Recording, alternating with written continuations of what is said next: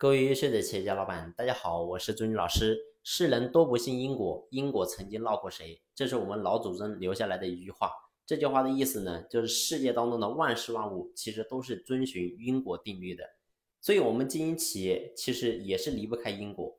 你会发现，有的人经营企业做得非常好、非常大，但是有的人呢，经营企业可能就是一般般、停滞不前；还有的人可能经营企业直接是导致自己。负债累累乃至破产，所以为什么会导致这些结果？其实背后都是有原因的，没有哪个人的结果是没有原因的。所以所有的果都有相应的因。所以作为老板，我们一定要去反思，为什么我们经营企业，我们的企业会长成这个样子？其实背后我们也要找深层次的原因。其实深层次的原因只有一个，那就是作为老板，你有没有真正的舍得？有没有真正的想的时候去为别人？所以过去我就和大家讲过。我说，作为一个老板，永远要把公司的两部分人照顾好，一类是公司的员工，一类是我们的客户。因为只有把客户照顾好了，你会发现我们的生意才能够好；只有把员工照顾好了，那么我们的产品才能够真正做好。所以核心来讲，如果说做个老板，你的所有的焦点是想着说我怎么能够让自己多赚点钱，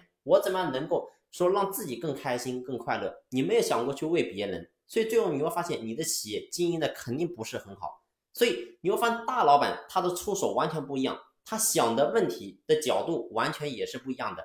他想的永远都是我怎么能够去帮助到更多人，怎么能够让别人赚钱，怎么能够让别人因为有我的存在能够过得更好。所以打法跟出招完全都是不一样，注定了他的结局也是完全不一样的。